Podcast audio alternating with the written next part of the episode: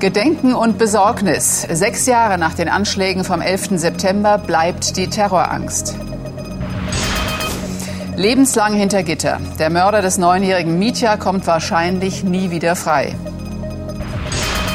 Klein, sauber, günstig. Auf der Automesse IAA begeistern sparsame Klein- und Mittelklassewagen.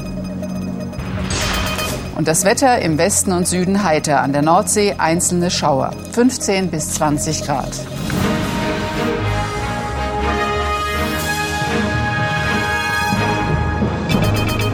Nachrichten des Tages. Heute mit Petra Gerster.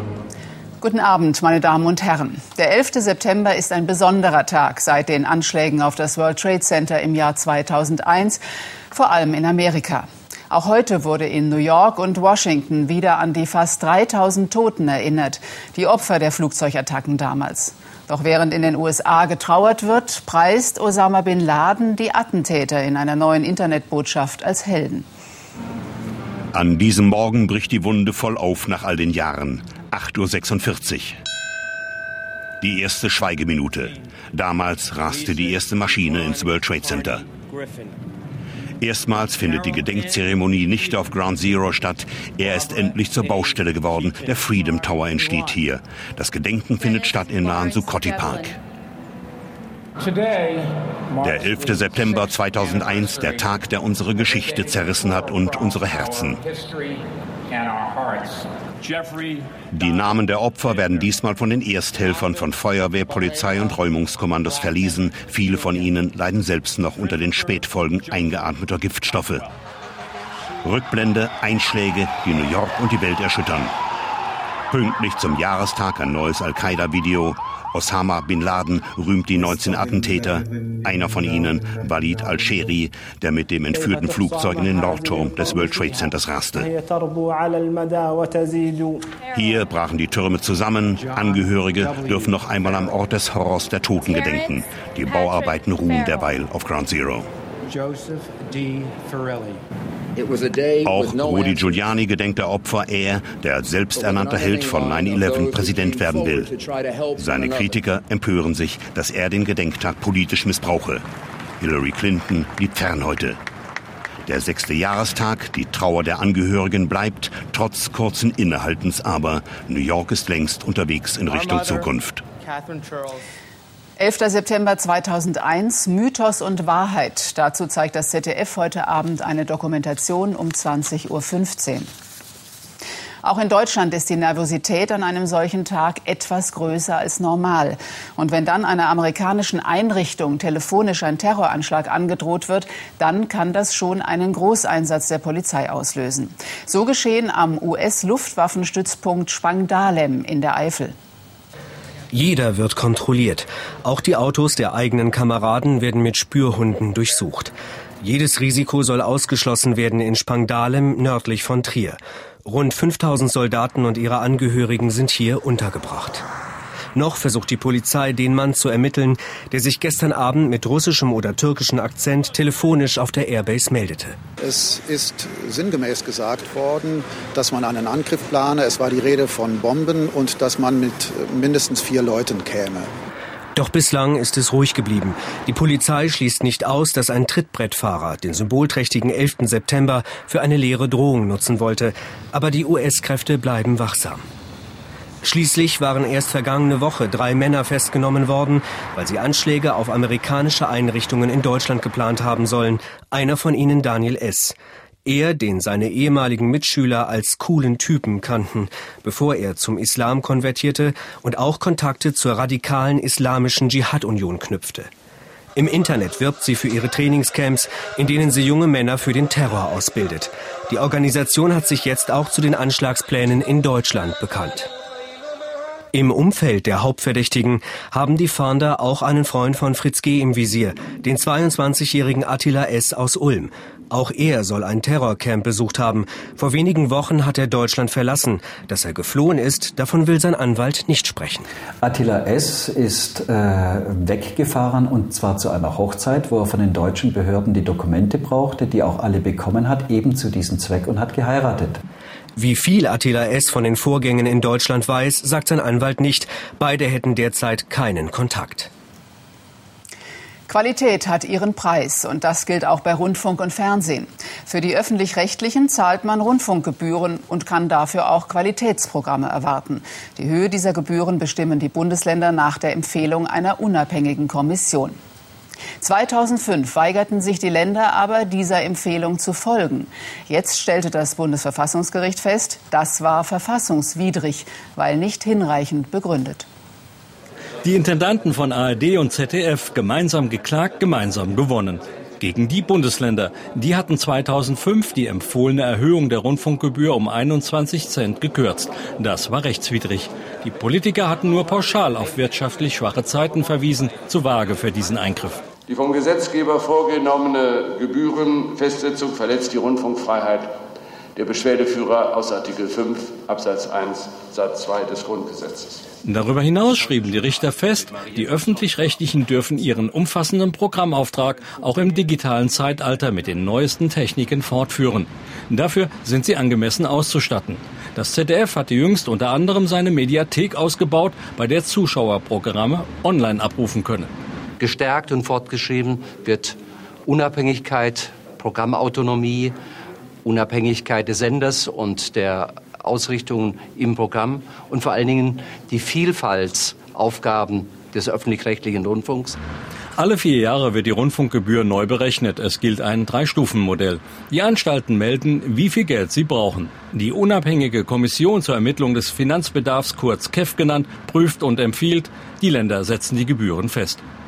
Allerdings stärkte der erste Senat zugleich die Landesgesetzgeber. Sie dürfen von einer Gebührenempfehlung auch abweichen. Zum Beispiel, weil es den Bürgern wirtschaftlich schlecht geht.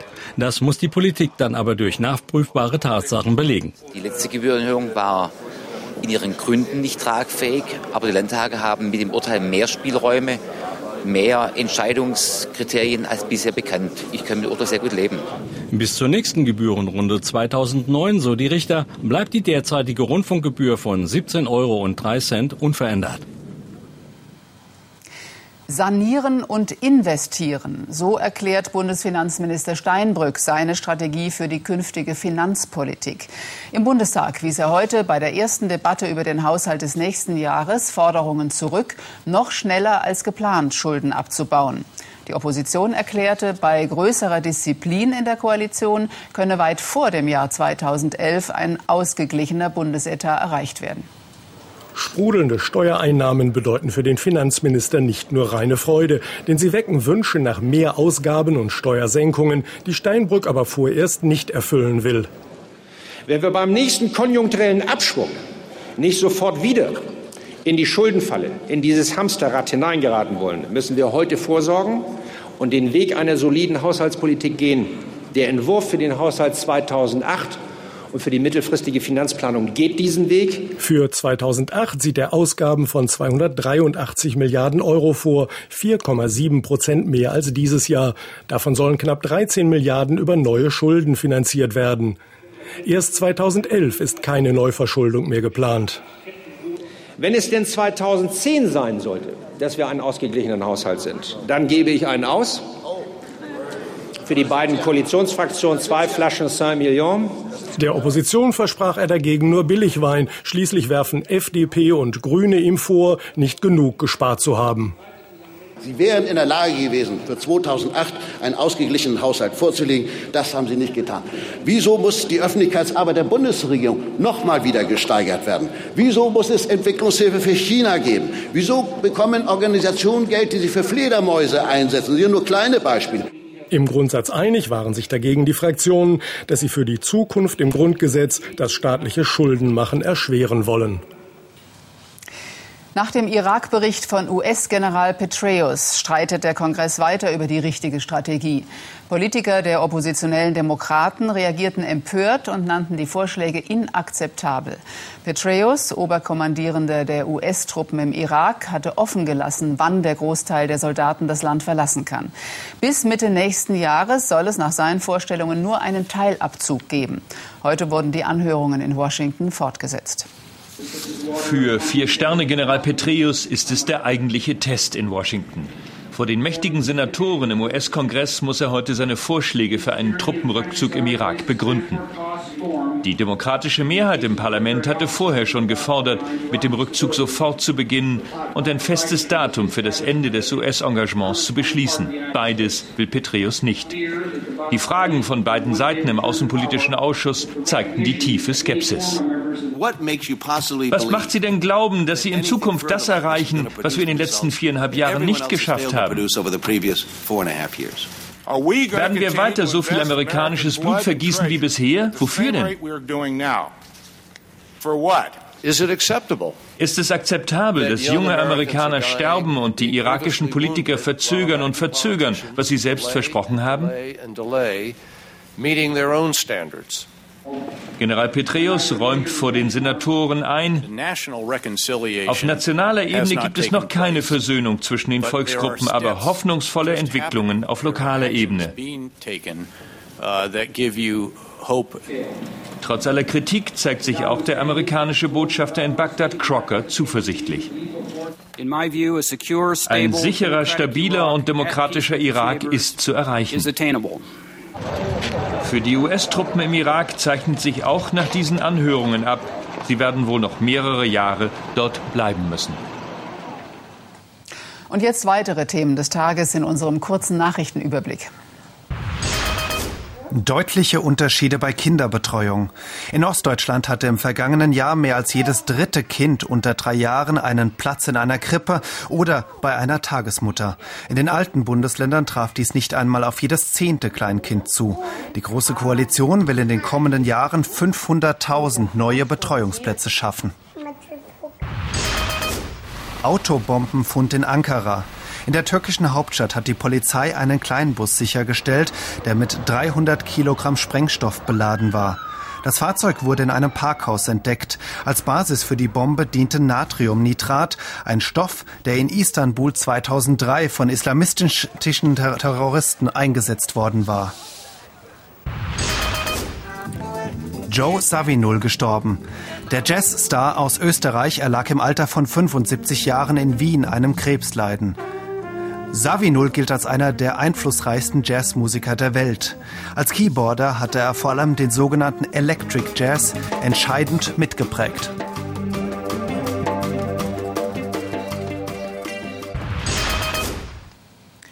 Lebenslange Haft mit anschließender Sicherheitsverwahrung. Der Mörder des neunjährigen Mietja hat vom Landgericht Leipzig die Höchststrafe erhalten. Ein Gutachter hatte bei dem 43-jährigen Wiederholungstäter einen Rückfall nicht ausgeschlossen. Der einschlägig vorbestrafte Mann hatte ein Geständnis abgelegt und um Entschuldigung gebeten, obwohl er wisse, dass seine Tat nicht zu entschuldigen sei. Als Uwe Kolbig am Morgen zur Urteilsverkündung erscheint, da weiß er wohl, was ihn erwartet. Zu Prozessbeginn schon hatte er ein Geständnis abgelegt, er habe Mitya sexuell missbraucht und anschließend getötet. Die Richter am Leipziger Landgericht verkünden dann am Morgen lebenslänglich mit anschließender Sicherungsverwahrung. Außerdem stellen sie die besondere Schwere der Schuld fest. Das Urteil hat mich nicht überrascht, dass, äh, dass ein solches Urteil gefällt wird. Das stand im Raum. Auch Herr Kolbig hat äh, deshalb dieses Urteil gefasst aufgenommen. Und über den Umgang mit diesem Urteil wird man dann äh, in Ruhe sprechen müssen und in Ruhe beraten müssen. 22. Februar 2007. In der Straßenbahn trifft Mitya auf Kolbig einen mehrfach vorbestraften Kinderschänder. Mitya ist da gerade neun und darf zum ersten Mal alleine vom Hort nach Hause fahren. Dort kommt er nie an. Zwei Tage später wird Mityas Leiche in Kolbigs Gartenlaube gefunden. Die Fahndung nach Mitjas Mörder läuft auf Hochtouren, als Kolbig sich unweit des Fundorts der Leiche vor eine Straßenbahn wirft. Er überlebt schwer verletzt. Die Nebenkläger Mitjas Eltern sind nicht im Gericht. Sie ertragen es nicht, dem Mörder ihres Sohnes gegenüberzutreten. Ich denke, das Wichtigste für meine Mandanten ist, dass jetzt erstmal für sie Ruhe eintritt. Und sie müssen jetzt lernen, mit dem Verlust zu leben. Und das wird sicher schwer genug. In einem letzten Wort hatte Kolbig sich persönlich geäußert und entschuldigt. Er werde den Weg, der ihm auferlegt werde, zu Ende gehen. Auf der internationalen Automobilausstellung fasziniert sicherlich das kraftvolle Brüllen der Zwölfzylinder. Für den Eigenbedarf hören aber immer mehr Kunden lieber das Schnurren sparsamer, umweltfreundlicher Motoren. Ab übermorgen kann jedermann einen Blick unter die Motorhauben werfen. Das Fachpublikum konnte sich heute schon davon überzeugen, dass Sparsamkeit auch Spaß machen kann. Lange nicht gesehen und doch wiedererkannt. Fiat Cinquecento. Die Legende lebt. Ab 10.000 Euro. Zielgruppe moderne Nostalgiker, egal ob Mann oder Frau. Der ist gar nicht so klein wie, also nicht wie dieser alte Fiat 500 klapperig, sondern echt klasse. Also Wahnsinn. Frauenauto? Nee. Ich meine, da stehen Frauen drauf, wenn man ihn als Mann fährt, glaube ich. Oder? Es gibt die Kleinen auf der IAA, die Kleinen, die sich bis zum Kombi auswachsen, vor allem aber den Trend, den Tiger einzusperren in den Tank. Das Paradoxe dabei, Sparsamkeit wird für den Kunden teurer. Ökoautos kosten beim Neukauf häufig mehr. Im Durchschnitt haben wir heute in Europa einen CO2-Ausstoß von etwa 160 Gramm. Wir wollen auf 130 runtergehen. Das würde bedeuten, dass die Kosten des Durchschnittsfahrzeugs zwischen 1000 bis 1500 Euro vor Kunde steigen würden. Ab wie aufwärts. Studie eines Stadtflitzers Marke Volkswagen. Geplanter Preis 9000 Euro. Für das Geld bekam man früher einen Golf. 20 Jahre ist das her. Wir dürfen natürlich nicht vergessen, dass die Autos mittlerweile eine ganz andere Ausstattung haben. Sie können sich die Autos nicht mehr vorstellen ohne sechs Airbags. Sie können sich die Autos nicht mehr vorstellen ohne ESP, geschweige denn ABS. Die meisten Autos haben Klimaanlage. Da denken Sie bitte einmal, wie ein Auto heute, ein Golf 2007, aussieht im Vergleich zum Golf 1997. Und so sieht jetzt der Audi A4 aus. Knick im Heck. Und wer eine Hand frei hat, kann damit sogar fahren. Bilder, Videos und Interviews zu großen und kleinen Revolutionen auf vier Rädern finden Sie bei uns im Internet unter heute.de. Zum Sport. Gestern haben uns die Fußballfrauen ja mit elf Toren erfreut. Das müsste die Männer morgen in Köln gegen Rumänien doch eigentlich enorm anspornen, Norbert. Ja, also eine Nullnummer gibt's hoffentlich nicht. Auch wenn Bundestrainer Joachim Löw einigen Spielern eine Erholungspause gönnen wird, werden die anderen alles daran setzen, eine lange Serie der Rumänen zu beenden. Denn die haben immerhin die letzten 14 Spiele nicht verloren. Jogi Löw hatte einen besonderen Auftritt. Die Pressekonferenz fand in der Deutschen Sporthochschule statt. Ein Empfang wie in der Fankurve. Auf dem Lehrplan heute der Härtetest gegen Rumänien. Für uns wird es ein schweres Spiel, wo wir sicherlich an die Grenzen gehen müssen. Ich plane trotz allem, dass man eben auch einige Wechsel vornehmen werden. Wechselspiel auch auf der Torhüterposition. Hildebrand ersetzt den verletzten Lehmann. Fehlen wird auch Ballack. Wegen des Kapitäns ist die Verbindung zwischen Bierhoff und dem FC Chelsea gestört. Ballack fehlte bei Dreharbeiten zum Werbespot des DFB-Ausrüsters, weil sein Club erst kurz vor den Aufnahmen die Freigabe erteilte. So wie sie sich verhalten haben in der ganzen Geschichte geht man nicht mit dem Kapitän der Nationalmannschaft um, aber auch nicht im Verhältnis zu einem großen Verband wie dem DFB. DFB-Trainer Löw dagegen konzentrierte sich nur auf das Sportliche. Die Sportstudenten dankten es ihm. Der Sommer scheint doch noch mal die Kurve zu kriegen. Ab morgen geht es wieder aufwärts. Gleich Inge Niedeck mit den sonnigen Aussichten. Im Heute-Journal mit Marietta Slomka, volle Kassen, leere Taschen. Fragen an Bundesfinanzminister Steinbrück. Das war's von uns. Ihnen noch einen schönen Abend und bis morgen.